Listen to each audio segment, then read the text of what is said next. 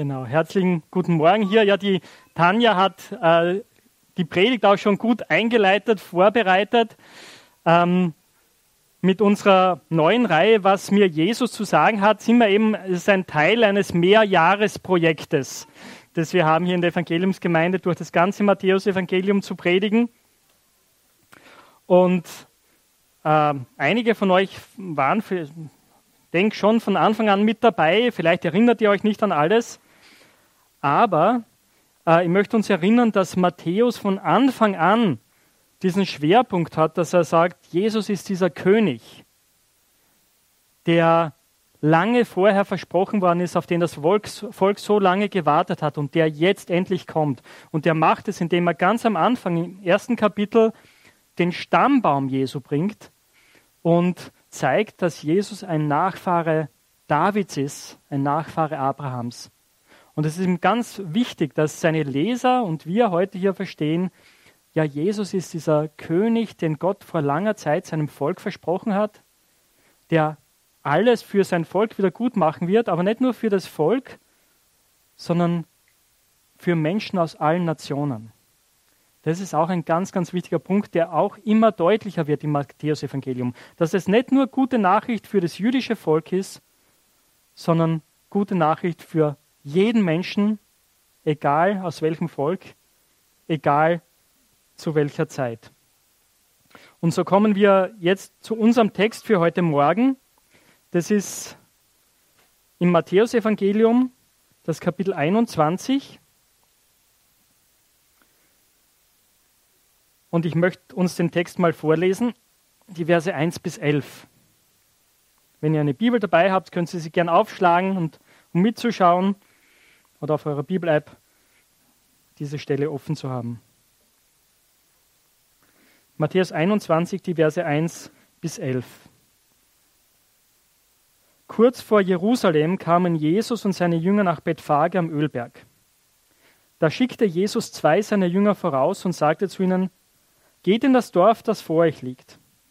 Dort findet ihr gleich eine Eselin angebunden, zusammen mit ihrem Jungen. Bindet sie los und bringt sie mir. Und wenn euch jemand fragt, was soll das, dann sagt, der Herr braucht sie.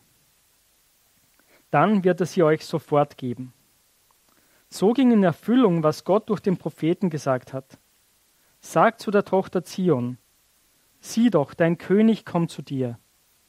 Er ist freundlich und reitet auf einem Esel, einem jungen Esel, geboren von einer Eselin. Die Jünger gingen los und machten alles genauso, wie Jesus es ihnen aufgetragen hatte. Sie brachten die Eselin und ihr Junges herbei und legten ihre Mäntel über sie. Jesus setzte sich darauf. Die große Volksmenge breitete ihre Mäntel auf der Straße aus, andere schnitten Palmzweige von den Bäumen ab und legten sie ebenfalls auf die Straße. Die Volksmenge, die vor Jesus herging und ihm folgte, rief unablässig Hosianna dem Sohn Davids. Gesegnet sei, wer im Namen des Herrn kommt. Hosianna in himmlischer Höhe. So zog Jesus in Jerusalem ein. Die ganze Stadt geriet in Aufregung. Die Leute fragten sich, wer ist er nur? Die Volksmenge sagte, das ist Jesus, der Prophet aus Nazareth in Galiläa. Das ist das Wort Gottes. Das ist ein Text, wahrscheinlich, es kann sein, dass du jetzt hier sitzt und denkst, aha, das ist aber ungewöhnlich um diese Jahreszeit. Oder normalerweise ist das also ein typischer Ostertext. Ein Text, in dem wir uns auf das Osterfest vorbereiten. Das ist der Palmsonntag, wie wir ihn nennen. Als Jesus in Jerusalem einzieht, äh, eine Woche oder fünf Tage bevor er sterben wird. Die letzte Woche seines Lebens. Und eben, normalerweise haben wir ein, ein Setting zu diesem Text, die Osterzeit. Und es ist aber oft gar nicht so schlecht, solche Texte anzuschauen in einer Zeit, die ja gar nichts damit zu tun hat, mit den Ereignissen. Natürlich hat es immer was mit Ostern zu tun, wenn wir über Jesus reden. Es hat immer etwas mit seinem Tod und seiner Auferstehung zu tun. Und äh, der Titel unserer, dieses, dieser, dieses Teils der Reihe oder dieser Block, wir haben ihm den Titel gegeben, was mir Jesus zu sagen hat. Und der Grund dafür ist, dass hier sagt Jesus nicht besonders viel, er sagt schon etwas, aber die folgenden Kapitel, die Kapitel 21 bis 23, sind hauptsächlich oder fast ausschließlich Reden von Jesus, Streitgespräche, die er hat oder Gleichnisse, die er erzählt. Jesus hat in diesen Kapiteln sehr viel zu sagen, in diesen letzten Tagen, bevor er sterben wird. Und es ist auch wichtig, dass wir im Hinterkopf behalten, zu dem Zeitpunkt, wo Jesus hier einzieht in Jerusalem und bejubelt wird von allen als der kommende König, weiß er, dass er sterben wird. Er hat es seinen Jüngern schon mehrmals gesagt. Drei dieser Ereignisse haben wir im Evangelium berichtet. An drei Stellen sagt Jesus seinen Jüngern, wir werden nach Jerusalem ziehen, dort wird der Sohn des Menschen, dort werde ich überliefert werden, ich werde sterben und dann am dritten Tag auferstehen. Und es hat sie auch immer wieder verwirrt. Aber jetzt ist dieser große Tag da, eins der großen jüdischen Feste. Wir sind übrigens jetzt gerade auch in einer anderen jüdischen Festzeit. Es war gerade Rosh Hashanah, der jüdische Jahresbeginn, und es kommt der große Versöhnungstag. Es ist eines dieser großen jüdischen Feste, die ganz wichtig sind für das jüdische Volk. Dieses Fest, zu dem Zeitpunkt, wo dieser Text spielt, ist das Passafest. Das Fest, wo sie sich daran erinnern, dass Gott sie aus der Sklaverei befreit hat. Und dafür kommt Jesus nach Jerusalem, um dieses Fest mit seinen Jüngern zu feiern. Und das ist so ein bisschen der Hintergrund dieses Textes. Können wir die nächste Folie haben? Die Frage, die ich uns heute stellen möchte, äh, oder dass wir sie uns stellen, anhand dieses Textes ist, hat mir Jesus überhaupt etwas zu sagen? Ich glaube, das ist eine Frage, die viele, viele Menschen heutzutage stellen. Also nicht, gar nicht die Frage, was hat mir Jesus zu sagen, sondern hat er mir überhaupt etwas zu sagen? Und Menschen haben Zweifel bezüglich seiner Relevanz, bezüglich seiner Autorität und vielleicht bezüglich seiner Integrität. Ich werde es gleich, gleich näher erklären. Äh, bezüglich seiner Relevanz. Ja, ist das, was Jesus zu sagen hat, überhaupt für mich heute, für uns heute noch von Bedeutung? Oder? Das ist vor langer, langer Zeit passiert in einer ganz anderen Kultur. Was hat es mit Menschen, die im 21. Jahrhundert in Europa leben, zu tun? Was hat dieser Jesus uns noch zu sagen? Ja, vielleicht war er ein weiser Mann, vielleicht hat er kluge Dinge gesagt für seine Zeit damals, aber was hat das uns heute noch zu sagen? Vielleicht haben wir Zweifel bezüglich seiner Autorität. Wer ist dieser Jesus? Das ist übrigens die Frage, die in unserem Text auch ganz am Ende steht und die ganz wichtig ist. Mit welcher Autorität die, tut er die Dinge, die er tut? Die, hat er die Sachen gesagt, die er gesagt hat? Welchen Anspruch hat er? Es hat viele weise Männer gegeben, oder? Männer und Frauen, die viel weise Dinge gesagt haben. Was gibt Jesus eine Autorität, die die anderen nicht haben. Was macht ihn besonders? Und dann gibt es vielleicht auch einige Menschen, die Zweifel an seiner Integrität haben. Das muss ich jetzt ein bisschen, ein bisschen ausholen. Ich glaube, wenn man sich mit Jesus auseinandersetzt, ernsthaft, verliert man diese Zweifel sehr schnell. Jesus war ein absolut authentischer Mensch. Alle, die ihm begegnet sind, waren beeindruckt von ihm, auch seine, auch seine Feinde, auch seine Gegner. Aber das Problem, mit dem wir zu kämpfen haben oft, ist, äh, die Menschen, die Jesus nachfolgen, sind manchmal überhaupt nicht so, oder? Wir sind über die letzten Jahre und Jahrhunderte immer wieder erschüttert worden von, durch das, was im Namen Jesu und im Namen Gottes und im Namen der Kirche passiert ist, oder? Ob das weit zurückliegt, wie die Kreuzzüge, oder ob es sehr nahe ist, wie die Missbrauchsskandale der letzten Zeit. Und wir in den Freikirchen können es uns auch nicht so leicht sagen und machen und sagen, ja, das ist nur, sind nur die großen Kirchen, das ist die katholische Kirche und so. Nein, es gibt Missbrauch in den Freikirchen. Ihr wisst es, wenn ihr die internationalen Nachrichten ein bisschen verfolgt, dass, dass, dass unglaublich schmerzhafte Dinge ans Licht gekommen sind in den evangelikalen Kreisen, ob das in den USA ist oder in Großbritannien. Und wahrscheinlich sind wir in Österreich auch nicht so ganz unbetroffen von dieser Situation. Und das macht es für Menschen schwierig, Jesus zu vertrauen, oder? Es ist sehr schwer, die Botschaft Jesu zu hören, wenn diese Dinge alles andere übertönen. Und deswegen ist uns, uns in der Evangeliumsgemeinde so wichtig, dass wir sagen, ja, das stimmt, diese, diese Skandale, die wollen wir nicht wegwischen und, und wenn es da etwas gibt, dann muss man das auch aufdecken. Man, diese Dinge müssen ans Licht kommen. Aber gleichzeitig wollen wir dich und euch ermutigen, dass wir uns dadurch nicht, nicht verblenden lassen und nicht taub machen lassen, sondern dass wir dem echten Jesus begegnen. Uns anschauen, wer er wirklich ist und was er wirklich zu sagen hat. Und das ist meine Einladung an dich, meine Aufforderung an dich und an uns alle für heute und für die nächsten Wochen. Dass wir diesem Jesus begegnen, dass wir offen sind, dass, wir, dass du ein ehrlicher Skeptiker bist. Und die anschaust und anhörst, was hat dieser Jesus zu sagen? Wer ist er? Und damit möchte ich mit uns gemeinsam in die Stelle jetzt einsteigen. Könnt die nächste Folie haben?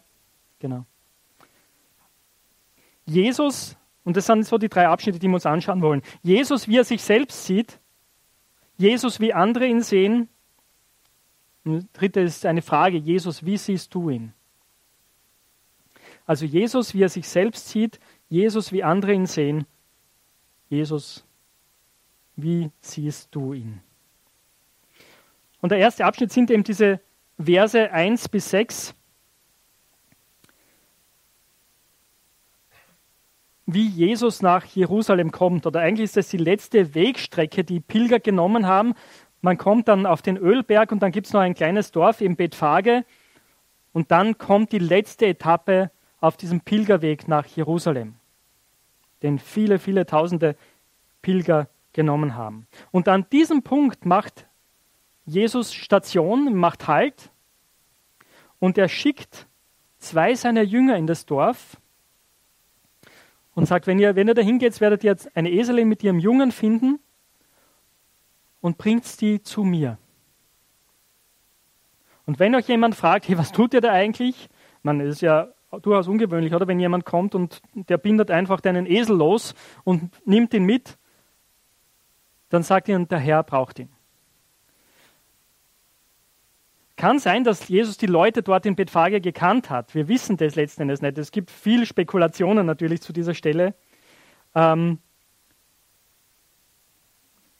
ich glaube, wir sollten auch an dieser Stelle nicht zu viel reinlesen in das, der Herr braucht ihn, also dass das sofort mitschwingt, ja, Gott braucht den Esel. Gell? Aber es ist eine Erklärung, sodass die Besitzer wissen, hey, okay, der wird jetzt gebraucht, aber der wird auch wieder zurückgeschickt. Wir müssen keine Angst haben. Einerseits eine ganz normale Sache, die Jesus hier tut, aber die Frage ist, warum tut er das? Warum braucht er diesen Esel und eigentlich benötigt er den, den, das, den jungen Esel. Gell? Die Mutter wird nur mitgenommen, sozusagen wahrscheinlich, damit dieser junge Esel, auf dem noch niemals zuvor jemand geritten ist, ruhig bleibt. Und Jesus setzt sich dann auf den Esel und seine Jünger breiten Kleider so als Sattel über die Tiere und er setzt sich auf den jüngeren Esel und sie reiten, sie ziehen in die Stadt ein. Und eine Frage ist, wieso tut Jesus das? Er hätte ja einfach normal weitergehen können. Wir sind schon so weit gegangen, jetzt die letzte Strecke hätten sie auch noch gehen können. Gell? Aber er macht es ganz bewusst. Wir haben das gelesen und die Tanja hat uns vorher schon den Hintergrund auch vorgelesen gehabt. Er inszeniert seinen Einzug in Jerusalem.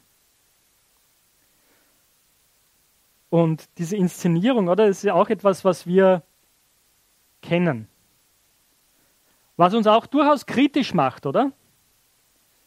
Man erlebt das sehr oft in den Medien, wie Politiker sich in Szene setzen, sich inszenieren, wie sie Dinge tun, die ihre Botschaft unterstreichen. Und wenn immer das passiert, ich weiß nicht, wie es euch geht, ich werde dann immer hellhörig. Aber denke mal, oh, okay, schauen wir mal, was jetzt kommt. Das Interessante ist, Jesus macht es ja auch ganz bewusst oder er inszeniert seinen Einzug. Und er hat ein Drehbuch dafür. Aber das Spannende ist, dieses Drehbuch haben, hat nicht, haben nicht seine Spin-Doctors geschrieben, seine politischen Berater, die gesagt haben, hey, wenn wir einen großen Auftritt machen wollen, dann müssen wir das so und so machen. Dieses Drehbuch für seinen Einzug wurde 500 Jahre, 520 Jahre zuvor geschrieben. Vom Propheten Sacharja, einem Prophet des Alten Testaments, der als das Volk Israel aus der Verbannung zurückgekommen ist, äh, die Leute ermutigt hat, den Tempel wieder aufzubauen. Es war eine sehr, sehr schwierige Zeit für das Volk. Und er hat sie ermutigt, er hat sie auf Gott ausgerichtet und in seinen Prophezeiungen kommt immer wieder vor auch, dass Gott eines Tages sein Volk heimsuchen, besuchen wird, dass Gott kommen wird, um sein Volk zu retten. Und das ist eine dieser Stellen. Das war die Stelle, die die Tanja vorgelesen hat. Eigentlich, was wir hier bei Matthäus haben, ist eine sind zwei Stellen kombiniert, weil nur der erste Satz sagt zu der Tochter Zion kommt aus einem anderen Propheten. Es kommt aus dem Propheten Jesaja, aus dem 62. Kapitel. Und das ist auch eine Stelle, die ganz entscheidend damit zu tun hat, dass Gott sein Volk retten wird, ja, dass Gott Heil für die ganze Welt bringen wird. Und Matthäus nimmt diese zwei Stellen zusammen und sagt, dadurch, dass Jesus jetzt so in Jerusalem einzieht, erfüllen sich diese Prophezeiungen. Das ist gewaltig. Was er damit sagt und was Jesus damit über sich selbst aussagt, ist, ich bin Gottes verheißener Retter. Ich bin der König, auf den ihr die ganze Zeit, diese vielen hunderte von Jahren gewartet habt. Jetzt ist die Zeit gekommen, wo Gott sein Reich aufrichtet. Was auch spannend ist, ihr erinnert euch noch, die Tanja hat uns gefragt, oder ob, uns, ob wir uns erinnern können, was die, die drei äh, Bezeichnungen sind, wie dieser König beschrieben wird. Ja? Und es war, bringen wir es noch zusammen, er ist siegreich, gerecht, Genau. Und demütig. Genau. Siegreich, gerecht und demütig. Und wenn ihr bei mir zugehört habt oder mitgelesen habt, ist euch vielleicht aufgefallen, wie es hier heißt. Er ist sanftmütig, genau. Und reitet auf einem Esel. Siehe, dein König kommt zu dir, er ist sanftmütig oder freundlich, heißt es in meiner Übersetzung, und er reitet auf einem Esel. Das ist spannend, oder? Dass Matthäus in seinem Zitat die beiden anderen Dinge weglässt. Oder die beiden anderen äh, Bezeichnungen sprechen davon, dass dieser König ein siegreicher Held ist. Und als Jesus hier in Jerusalem einzieht, also man, das sind die Hoffnungen aller Menschen ruhen auf ihm wahrscheinlich, oder vieler Menschen in dieser Menge. Und was erwarten sie, wenn sie einen König erwarten? Sie erwarten einen König, der sie von den Römern befreit. Der die Besatzer endlich aus dem Land werfen wird und der sein Reich aufrichten wird. Ein, ein siegreicher Held, ein starker Kriegsheld. Das sind ihre Erwartungen. Aber ist Jesus so ein König? Jesus hat gesagt, er kommt, um die Menschen zu befreien. Aber sein Weg ist nicht mit dem Schwert in der Hand, sondern sein Weg führt ihn, wird ihn ans Kreuz führen. Weil er dadurch eine viel, viel größere Befreiung erwirken wird, als irgendjemand nur erwartet hat. Er wird das Volk nicht nur von den Römern, er wird das Volk nicht von den Römern befreien, aber er wird sie von ihrer Schuld befreien. Er wird sie von der Trennung befreien, die zwischen ihnen und Gott ist. Und das gilt nicht nur für das Volk Israel, sondern das gilt für alle Menschen. Und ich glaube, das ist der Grund, warum Matthäus die anderen beiden Adjektive hier weglässt. Jesus kommt an dieser Stelle als der sanftmütige König. Wir wissen, er wird wiederkommen und dann wird er als siegreicher Held kommen und das Reich Gottes ein für allemal wirklich aufrichten. Aber an dieser Stelle kommt er als sanftmütiger König, der sein Leben gibt für Menschen, die Rebellen sind gegen ihn und gegen Gott. Aber das ist das, was, was Jesus hier inszeniert, was Jesus hier ganz bewusst macht. Und wir sehen schon, oder? Er ist, er ist ganz anders als die, die vielen Politiker und Machthaber, von denen wir so enttäuscht sind, oder? Deren Versprechen oft so hohl klingen, wo wir denken, ja, das haben wir eh schon alles gehört. Diejenigen, die sagen, ja, wenn, wenn ich an der Macht bin, da wird alles anders. Endlich kommt Friede und Gerechtigkeit. Und dann kommt die Enttäuschung. Das Spannende ist, dass es bei Jesus ähnlich ist, aber ganz anders auch. Viele Hoffnungen waren auf Jesus gerichtet.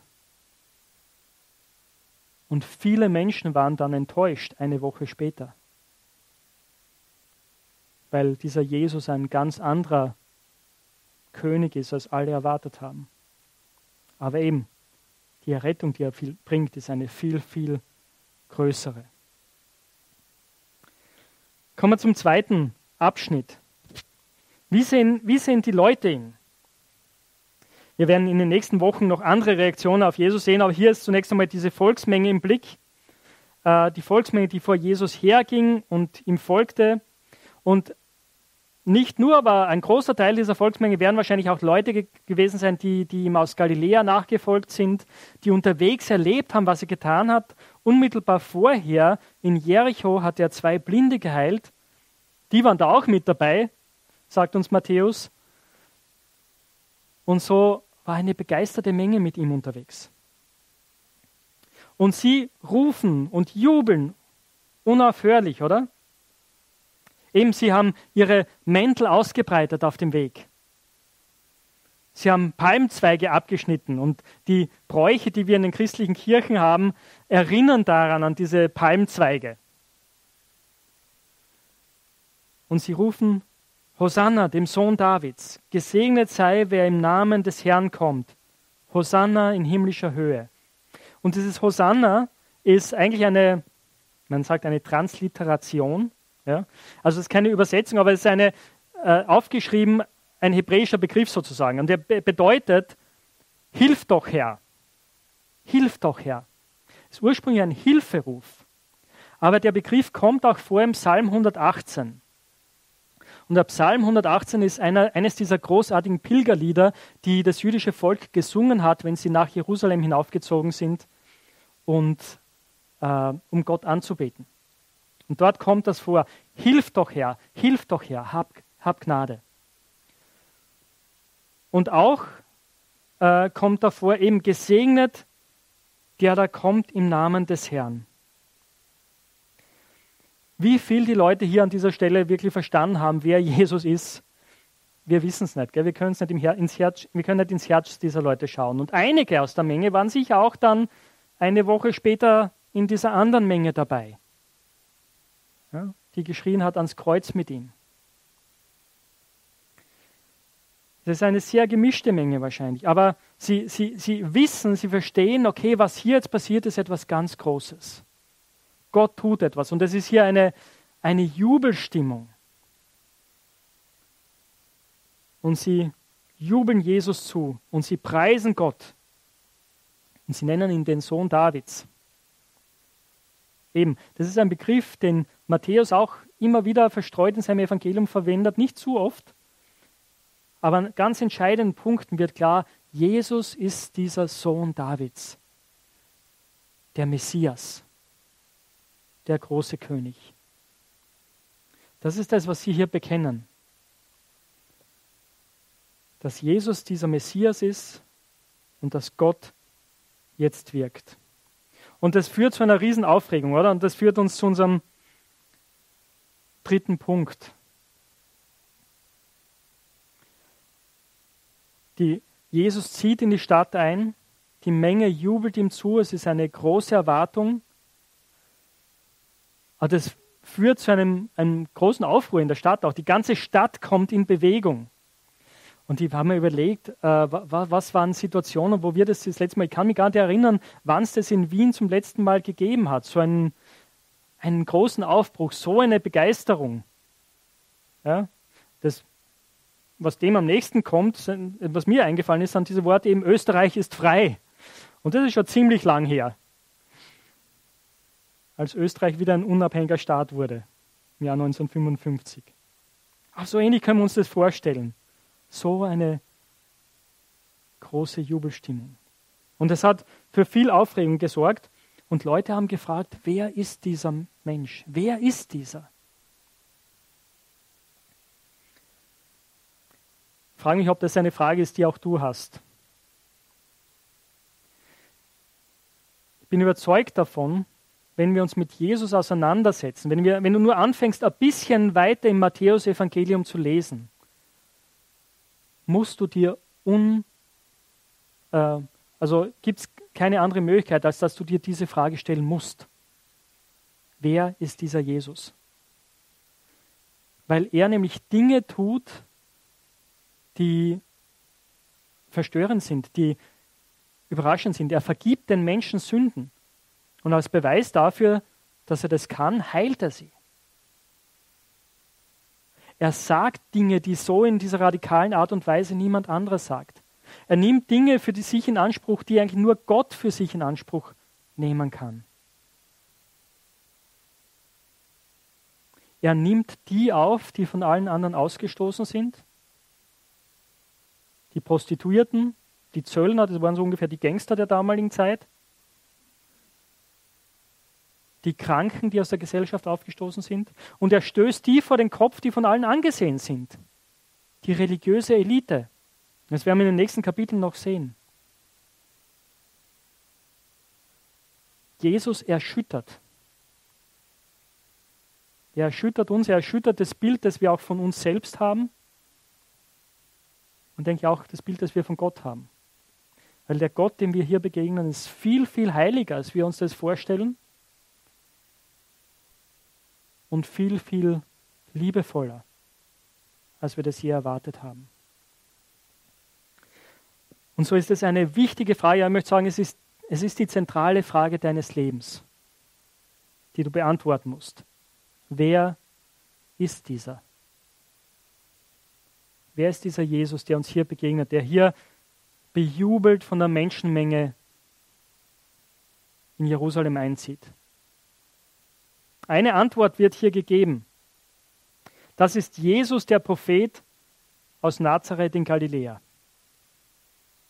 Also die Menschen, die ihn begleiten, sagen, ja, Jesus, Jesus kommt aus Galiläa, kommt aus Nazareth und er ist ein Prophet.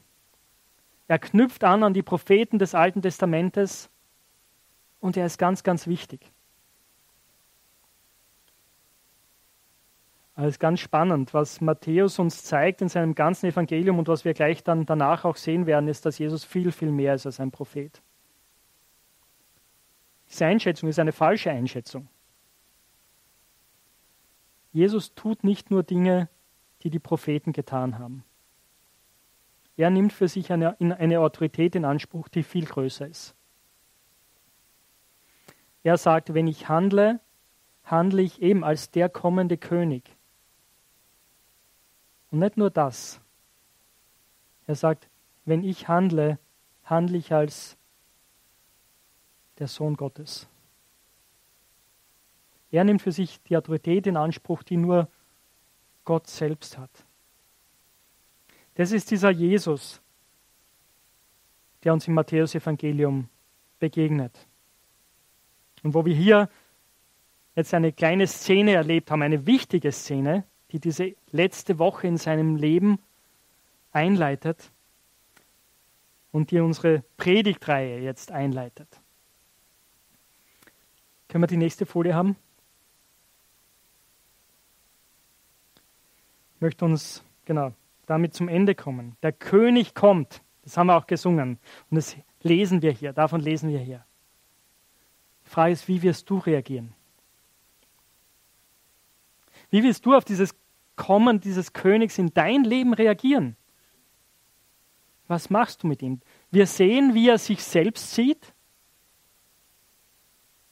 dass er dieser König ist, von dem im Alten Testament gesprochen ist, dass er derjenige ist, auf den das ganze Alte Testament zugeht, dass in ihm das Wirken Gottes da ist, ja, dass er Gott selbst ist. Und wir sehen die Reaktionen der Menschen, die Begeisterung an dieser Stelle, auch die Verwirrung zum Teil, ja, wer wer wirklich ist, die, wer, was ist seine Identität, die offenen Fragen, die da sind. Die Frage ist, wie wirst du reagieren auf diesen Jesus? Ich möchte dich ermutigen, wenn du Fragen hast, wenn du auch, wenn es Dinge gibt, die dir im Weg stehen, dann, dann setz dich mit diesen Dingen auseinander, red mit Freunden darüber, die Christen sind. Fang an, vielleicht fang jetzt nach dem Gottesdienst an, das Matthäusevangelium zu lesen. Dich mit diesem Jesus auseinanderzusetzen, um ihn kennenzulernen, um zu sehen, wer er wirklich ist. Ich möchte zur letzten Folie kommen und damit möchte ich schließen. Jesus hat dir sehr viel zu sagen. Bist du bereit, ihm zuzuhören? Das ist die Herausforderung, mit der ich hier enden möchte. Jesus hat dir sehr viel zu sagen. Bist du bereit, ihm zuzuhören? Lasst uns beten.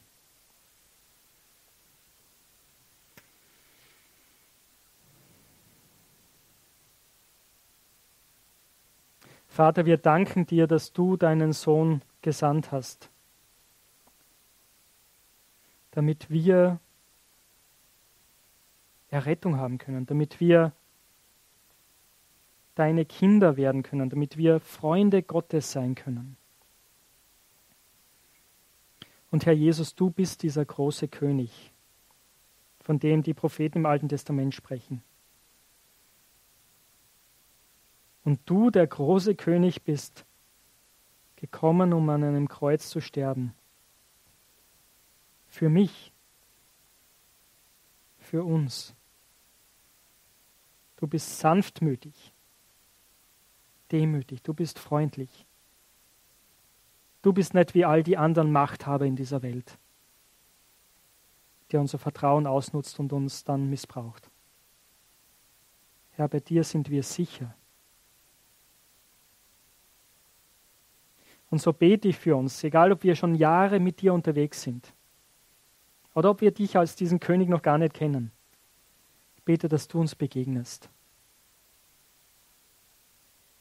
dass du uns veränderst. Und dass wir in der Begegnung mit dir auch erkennen, wer wir wirklich sind, dass wir ganz offen werden vor dir, die unsere Schuld bringen, all das, was uns niederdrückt, was uns von Gott und von anderen Menschen trennt, was wir selbst nicht schaffen loszuwerden. Auch alle unsere Ängste, unsere Verletzungen. Und danke, dass wir bei dir sicher sind. Bei dir, dem großen, dem guten König. Amen.